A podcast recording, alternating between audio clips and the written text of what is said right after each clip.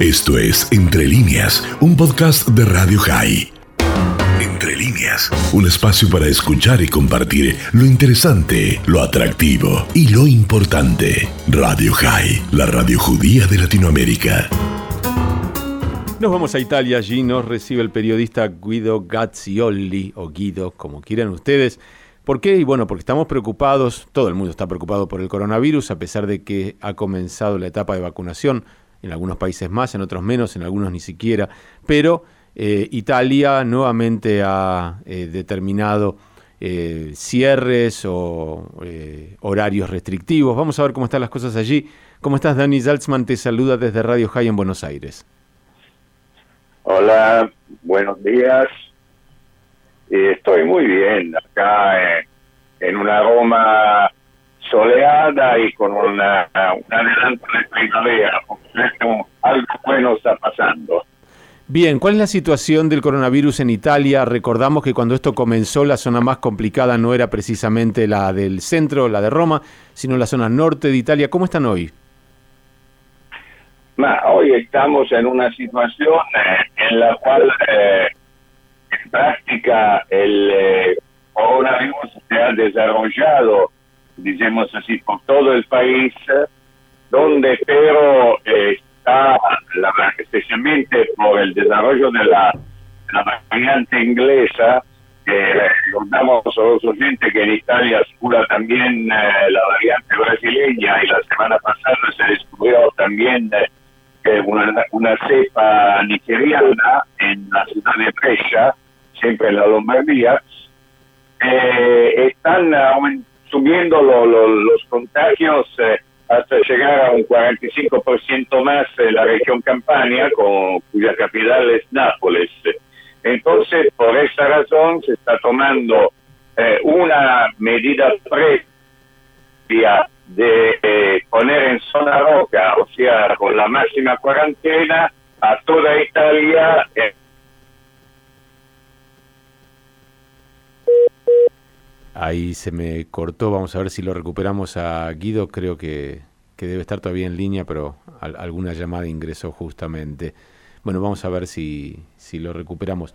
Italia está, está complicada, recién estaba mencionando, eh, Guido, cuando antes se nos cortara mencionabas que habían puesto en, eh, en alerta roja, digamos, en la cuarentena más, eh, más estricta a Italia. Sí, sí, se ha puesto en los fines de semana, en los fines de semana, esto es la primera medida.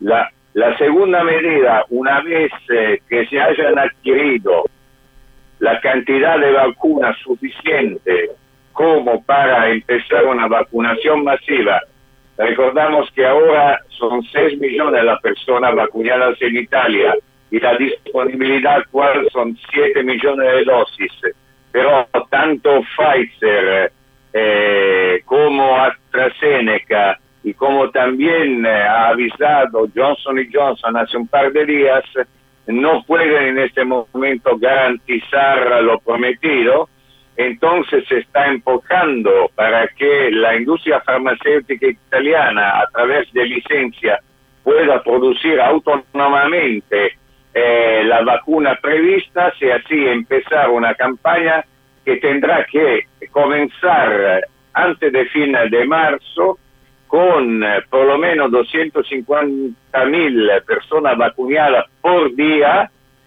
para así llegar a la inmunidad de rebaño eh, en el mes de julio.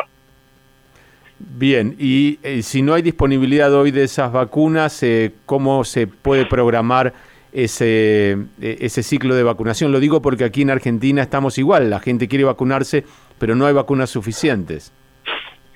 Ma mira, eh, hay algo que, aparte el hecho, es una, una noticia desde hace un par de horas, que eh, Italia ha bloqueado un lote de la vacuna AstraZeneca porque se han verificado, como ha pasado en Austria y también en Dinamarca, casos de trombosis luego de la vacunación.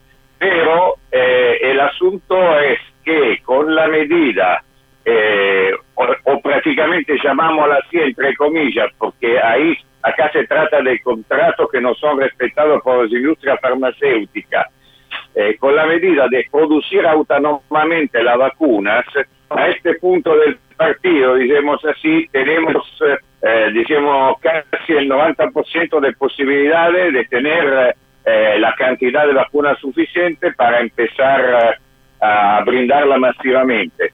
Pero eh, este proceso empezará con por lo menos tres semanas de cierre total, o sea, de cuarentena total en todo el país, que está dedicado en este eh, lazo de tiempo eh, a la vacunación masiva. En el momento lo que se está, aparte del asunto de los fin de eh, en zona roca, lo que se está actuando es el plan de colores típico italiano, eh, donde hay regiones como, por ejemplo, la, la Basilicata, la Campania el Molise, que están eh, en zona roca, y otras regiones que están en zona naranja oscura. el color naranja oscuro es la diferencia con el color naranja normal, porque en las regiones donde hay el color naranja oscuro, prácticamente las clases en la escuela no son presenciales, no son presenciales, esta es la diferencia. Y por el resto todavía eh, Italia está en zona amarilla, o sea, una zona, un color que brinda la máxima libertad eh, posible, más allá es solamente la zona blanca donde prácticamente no hay cuarentena y que por el momento pertenece solamente a la región Cerdeña, pero eh, como están subiendo en cantidad verdaderamente preocupante el porcentaje eh, de los contagiados, puede ser que en cualquier momento también eh, el Lazio y Roma, como otras regiones, pasen de color amarillo a color naranja o hasta también a color rojo. Bien, vamos a seguir atentos, Guido, a todo lo que sucede en Europa porque siempre decimos que ustedes son el aviso de lo que nos va a suceder, porque ustedes están eh, transcurriendo siempre los tiempos previos a los que nosotros transcurrimos. Nosotros estamos por ingresar en nuestro otoño eh, próximamente y seguramente vamos a tener complicaciones referidas a estas cepas que mencionabas. Te mandamos un abrazo grande. Sí, un abrazo grande a ustedes si me permiten una observación debido a que yo prácticamente me, considero argentano, porque amo muchísimo a la Argentina como país, donde generalmente vivo, eh, es que el, eh, si no hay posibilidad de adquirir vacunas en forma masiva, la única forma de poder controlar la pandemia es a través de hisopado masivo. Recordamos que en Italia ya hemos llegado a 45 millones de sopados, porque solamente a través de eso puedes tener en tu mano la situación real del país. Bien, a testearse entonces, un abrazo grande y seguimos en contacto. Un gran abrazo y una arrivederci desde la bella Roma.